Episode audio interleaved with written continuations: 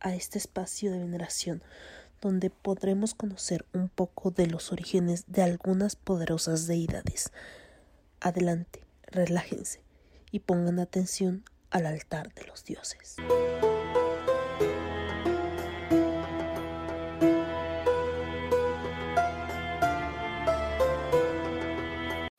Bueno, recuperé mi voz por un momento.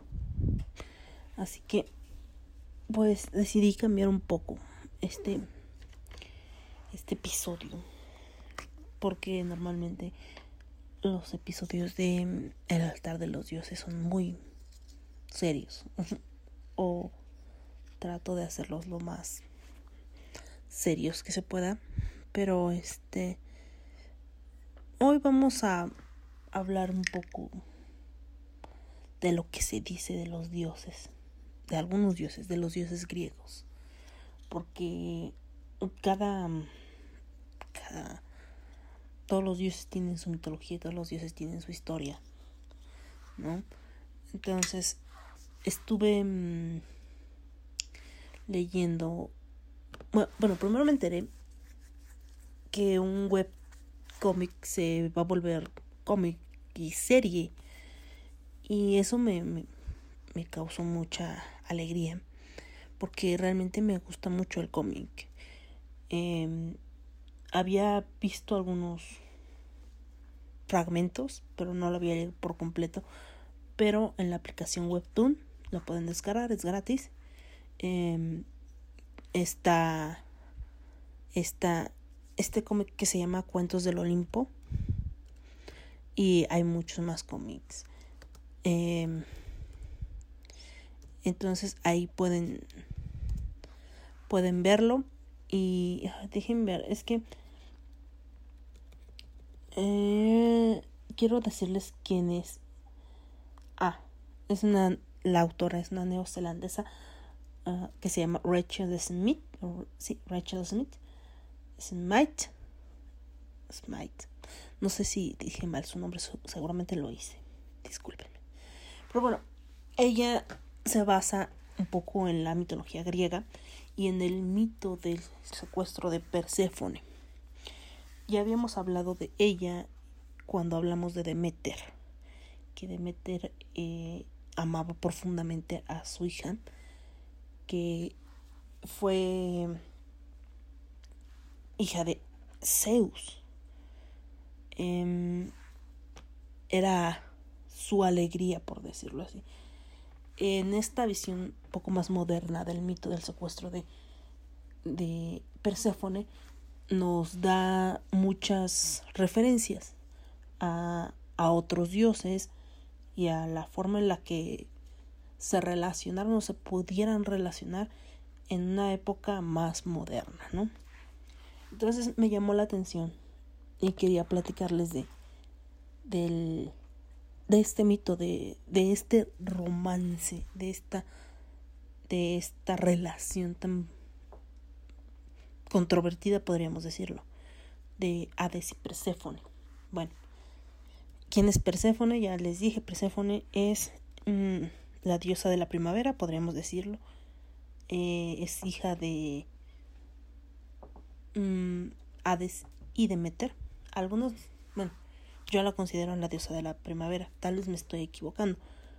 Porque gracias a ese mito pues nace la primavera. Ya que en cuando ella es secuestrada, pues Demeter entra en una especie de depresión iracunda. No sé cómo decirlo. Y se mm, se deslinda, deja de realizar sus deberes como diosa de la fertilidad y de la del, trigo, de la cebada, de etcétera, etcétera. Todo lo que tenga que ver con el campo, el pan, se deslinda de esas actividades y la tierra empieza a morir. Entonces cuando Demeter regresa a ella, Demeter, ¿eh? cuando Perséfone regresa a ella, ella pues la felicidad la inunda y y por eso tenemos los campos llenos de flores y de frutos y, y todo esto sucede en la primavera. Pero más allá de eso, al parecer, bueno, Perséfone primero era muy bella. Eh, y ella quería, no tenía, no tenía pensado casarse porque quería ser una diosa virgen, como Atenea, como o Atena, eh, no sé cómo le quieran decir, como Estia, eh, como Artemisa, que son diosas vírgenes. Y ella pensaba estar entre, pues, estas, tener, es un lugar entre ese, ese círculo de diosas, ¿no? Hay quien dice que Afrodita fue la que mm, incitó a su hijo Eros a flechar al dios Hades cuando en uno de sus paseos, de sus pocos paseos, porque él realmente no, no salía a, al mundo mortal, porque pues ser el, el gobernante del inframundo era o es muy pesado, ¿no? Entonces él se la vive en el trabajo, por decirlo así, y no sale. Entonces, en, en un paseo que tuvo como para respirar aire fresco, este Eros aprovechó para lanzarle la flecha dorada. Eh, las flechas doradas de, de Eros, si bien no son mortales, eh, provocan enamoramiento. La puntería de Eros es muy certera. Entonces le dio con su flecha dorada y se dice que lo primer, la primera persona que estaba, la primer, el primer ser que estaba cerca de ahí era Perséfone y por esa razón se enamoró de ella. Esa es una versión. Otras, otros dicen que simplemente Eros, porque es un dios muy pícaro, este, decidió dispararle flechas a todo el pinche mundo. Porque, ¿por qué no? Arquero. Y pues a, a todos los dioses los flechó, a todos los dioses varones. Entonces todos se enamoraron de Perséfone, entonces hicieron su fila y pusieron como, pues yo que puedo dar de dote para tener a Perséfone como esposa. Y, y la lista de regalos fue pues larga, larga, ¿no? Empezando por Hermes. Hermes pidió tomar su mano ofreciéndole su caduceo como regalo. Eh, Apolo el dios del sol, que es un viejo chismoso. Perdón, no tengo muy buena vibra con Apolo, pero eh, también pidió la, la mano de Perséfone, ofreciendo su lira que le había regalado, pues, su hermano Hermes. Ares, por su, por su parte, ofreció abandonar pues el adulterio que vivía con eh, su tía Afrodita. Y y, siguieron y siguieron eh, acumulándose los pretendientes porque Perséfone era una dios era una diosa muy solicitada. Incluso Hefesto el dios de la forja también quiso postularse para ser el marido de Perséfone. Eh, él ofreció separarse de Afrodita, la cual ya, ya sabía que le estaba poniendo los cuernos con Ares. Y decidió participar en este, podría decirse, en esta pedida de mano, en esta, sí, en esta mm, ofrecimiento eh, creando en su forja un collar que él ofreció. Eh, a Demeter no le gustó esta situación porque finalmente era su amada hija y no estaba dispuesta a entregarla, ¿no? A entregar a su hija a cualquiera, ya conociendo, ¿no? Los, los caracteres, la, la, la forma de ser de los dioses, ella pues no consideraba que, que debiera ser algún, la consorte o la esposa de alguno de los de los dioses mencionados, ¿no? Incluso le daba miedo que terminara este casándose con Hefesto, que era lisiado, ¿no? por decirlo así, entre comillas. Eh, y pues fue a visitar al astrólogo Astreo y él le dijo que pues igualmente la persona que se iba a casar con ella la iba a secuestrar. Así que pues no había como mucho que hacer y eso fue lo que le causó más temor a Demeter. Entonces, ella encontró una cueva y ahí fue que la escondió. Aquí hay, pues es, encierra a Demeter y Hades, enamorado de ella, habla con Zeus. Finalmente necesitaban tener una, una reina en el inframundo, pero pues no había muchas diosas que se pelearan por ser reinas del inframundo. Ustedes saben, el río, Caronte, este, Cerbero, no era como que muy fashion vivir en el inframundo, por decirlo así, no era muy nice quedar ahí. Que por cierto, no sé qué tan certero sea decirlo, pero creo que este Hades terminó viviendo ahí porque eh, en algún momento tuvo alguna relación con Hera. Y entonces, este... Mm, creo que era le coqueteó un poco a Hades o algo por el estilo. No.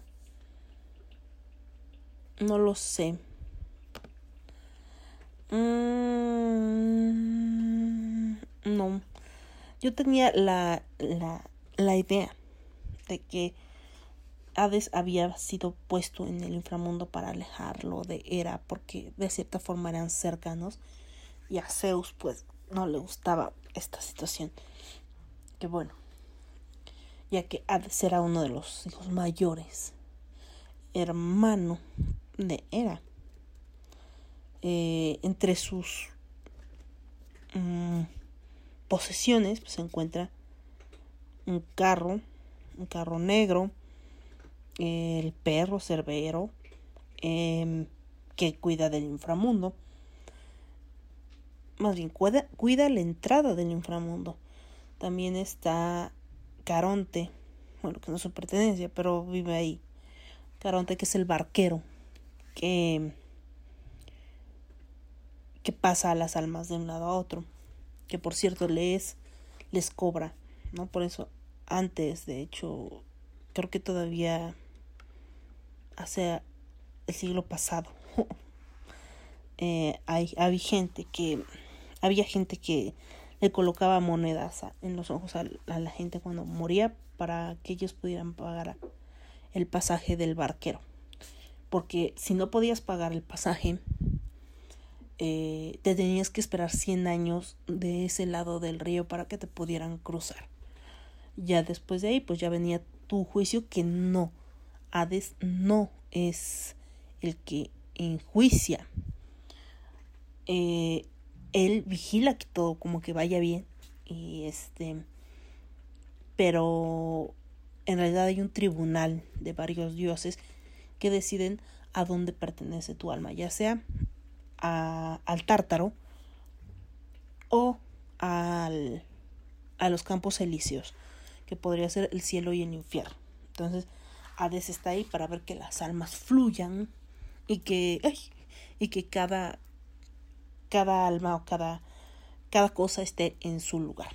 Pero bueno, volvemos a la, al secuestro de, de Perséfone. Eh,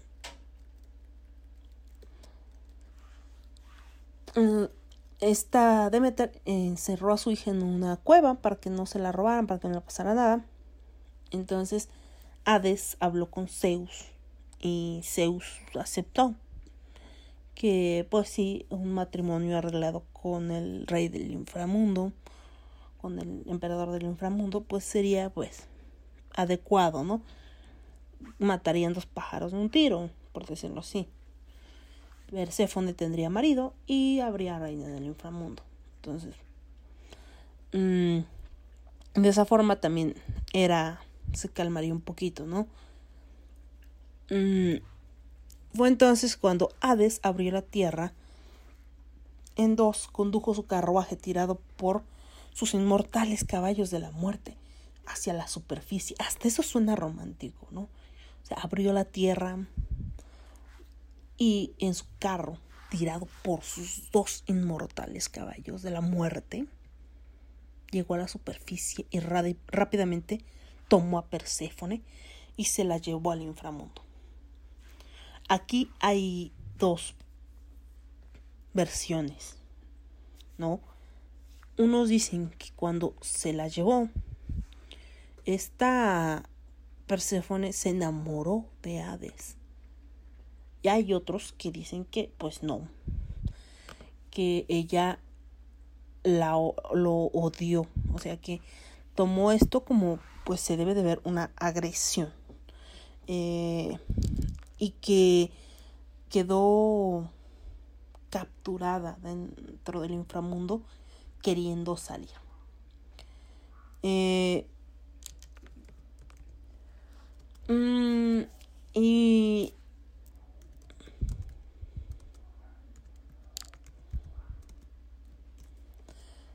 y el otro, la otra versión es una es que sí lo se enamoró de él y otra es que no eh, Demeter entra en, en este...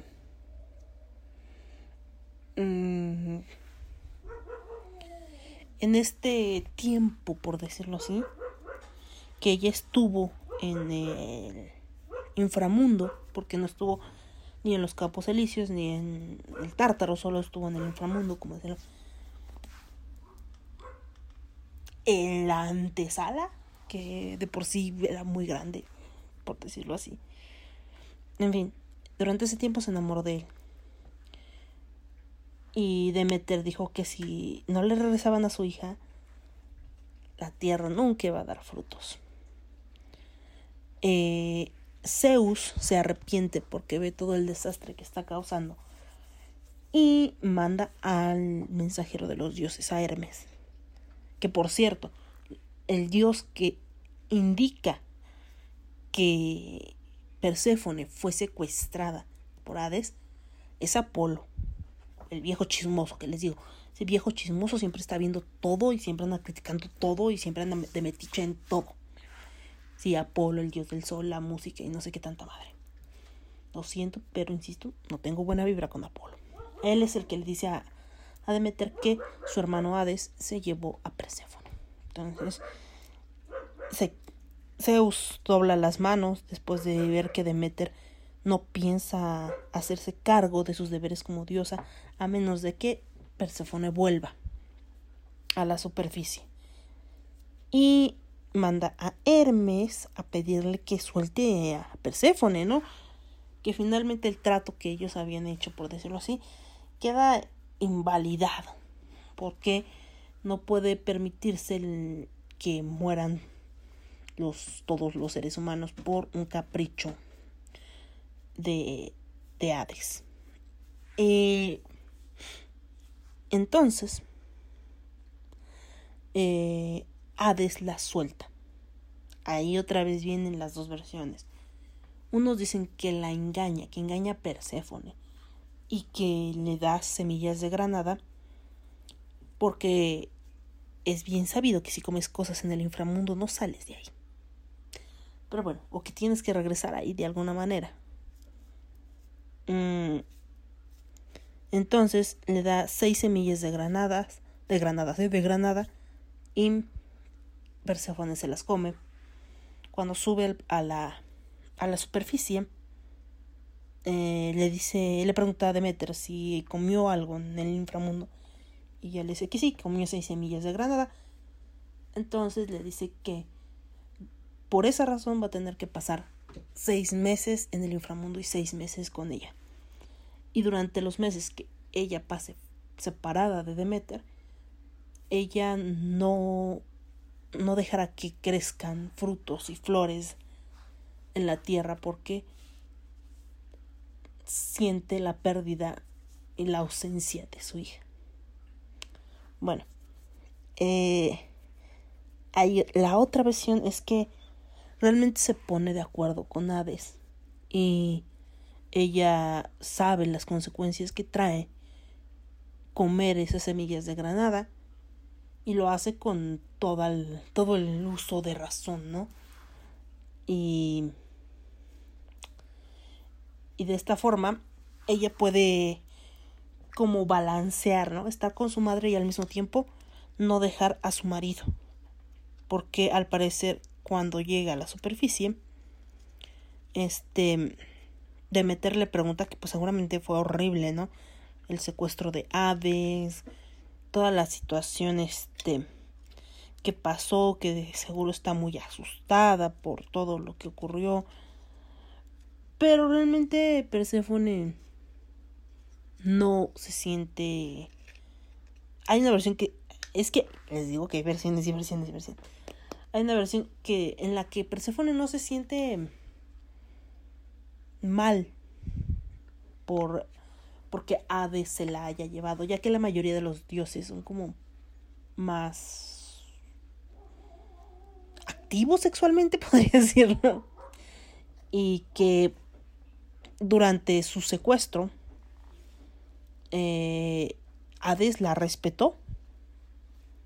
No, no le hizo absolutamente nada, que fue muy amable con ella, todo un caballero, el señor Hades. Y el dios Hades. Y que ella estaba muy conforme con su matrimonio con el, con el dios del inframundo. Y, insisto, muchos dicen que ella es muy feliz siendo la diosa del inframundo. Eh, la, gobernante del inframundo. Yo digo, yo, es mi manera de verlo, ¿verdad?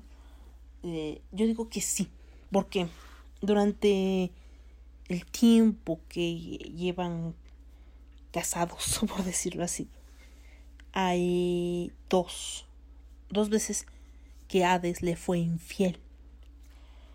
Eh, si bien sus hermanos Zeus, Poseidón, han tenido muchísimas aventuras con mujeres, con hombres, con lo que sea. Le han sido infieles a sus parejas durante múltiples ocasiones. Eh, Hades solo ha sido infiel dos veces. Uno con la ninfamente. Él se enamoró de la ninfamente, pero no hubo esa culminación, por decirlo así. Era una ninfa de río y él se enamoró de ella y la veía de vez en cuando, así como que salía a verla así, ay, mente, está súper bonita, etcétera, ¿no? Pero Perséfone se dio cuenta y digamos que pues ese espíritu iracundo de Demeter y de, Ad, de Zeus. De Zeus y de Demeter, como que sí dejó huella en Perséfone, a pesar de que era solo, bueno, era la diosa de la primavera de las flores, eh, sí tenía un poquito de esa ira dentro de ella. Y descubrió que Hades estaba fijándose en esta ninfa y la mató a pisotones o algo por el estilo. El caso es que acabó con ella en un arranque de celos, acabó con mente y actualmente Mm, la conocemos, todos hemos probado a mente, por decirlo así, o la mayoría. Eh, Hades la transformó, bueno, unos dicen que fue Hades y otros dicen que fue ella misma la que la transformó en la menta. Dicen que Hades la transformó en esa planta como tributo a, a su amada mente hay otra chica, otra chica, ¿eh? Mm, no recuerdo su nombre de esa ninfa. Mm, pero la transformó en un sauce blanco.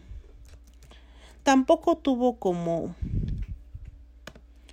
como relación física con, con esta ninfa, pero también se, se enamoró de ella. Ella murió de causas naturales, no, no la mató Perséfone, pero este pero para que tengas un ataque de celos por alguien que solo te casaste por compromiso, no lo creo. Aunque finalmente entre los dioses era era mal visto, pues uno tenía que tener cierta imagen. Y pues no sé si quieren que les platique acerca de Ares y Persef y Persephone y Afrodita. Ares y Afrodita y sus hijos Eros, Filia, Fobos siempre se me va una. Pero son siete, bueno, se me van varios porque son siete hijos los que tuvieron dentro de su adulterio. Pobre Festo. Nada más por feo. No, no entiendo por qué Festo se casó con Afrodita si son como lo contrario. Pero bueno. Eh, mm, y quieren que hable un poco más de Apolo. De hecho, el girasol es. Mm, nació por Apolo. Pues sí, ¿verdad? Eh, les voy a contar rápidamente el mito de el girasol. Mm.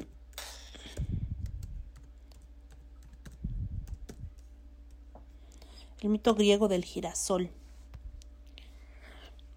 Aquí está. Y ese es en parte también, no sé, como de ahí nació mi, mi, mal rollo con el dios del sol y la música, y que se la pasa todo el día tocando la lira y, y asando a la gente como si fuéramos charales en sartén. Pero bueno, el girasol es una de las flores típicas de verano y su nombre es dado porque la flor gira buscando siempre al sol. Pero yo quiero hacer referencia a la que narra la mitología griega Cuenta la leyenda que una joven ninfa de agua, Clitie, hija del dios Océano y de la diosa Mar Tetis, eh, se enamoró locamente del dios de la luz y el sol, Apolo. Tal era su amor que todos los días seguía su recorrido desde que salía de su palacio por la mañana hasta la llegada al atardecer por el oeste. Día tras día, Clitia seguía los pasos de su amado con los ojos llenos de amor, hasta tal punto que comenzó a olvidarse de comer y beber. A pesar de esta adoración, nunca ganó los favores de Apolo. Y los días fueron pasando. Poco a poco Clitia comenzó a echar raíces hasta acabar convertida en una bella flor, un girasol.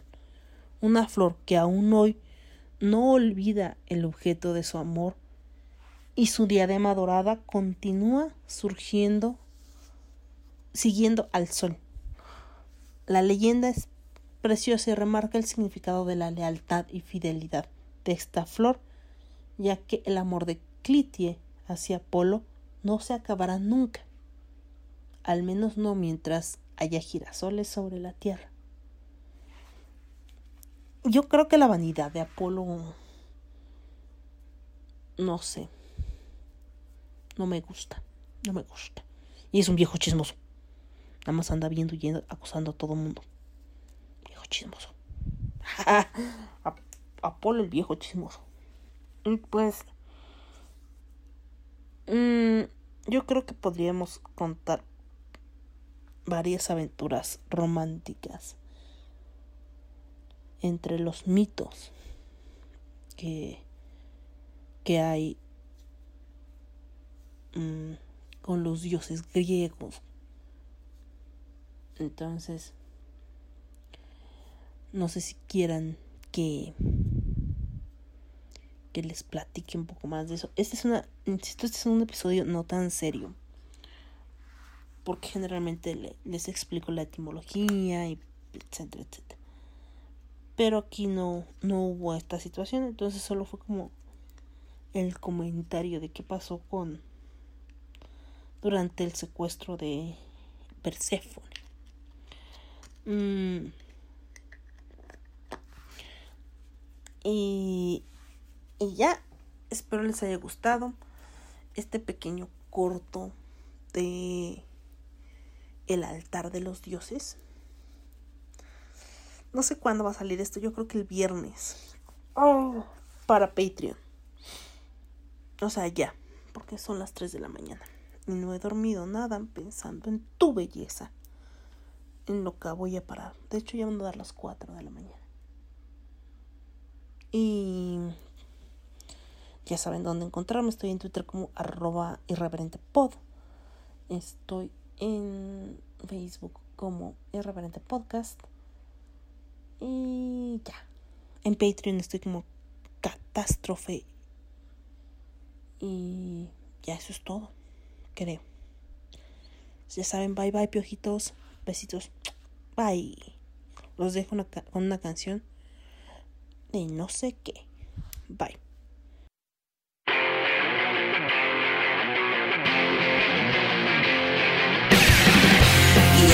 yeah.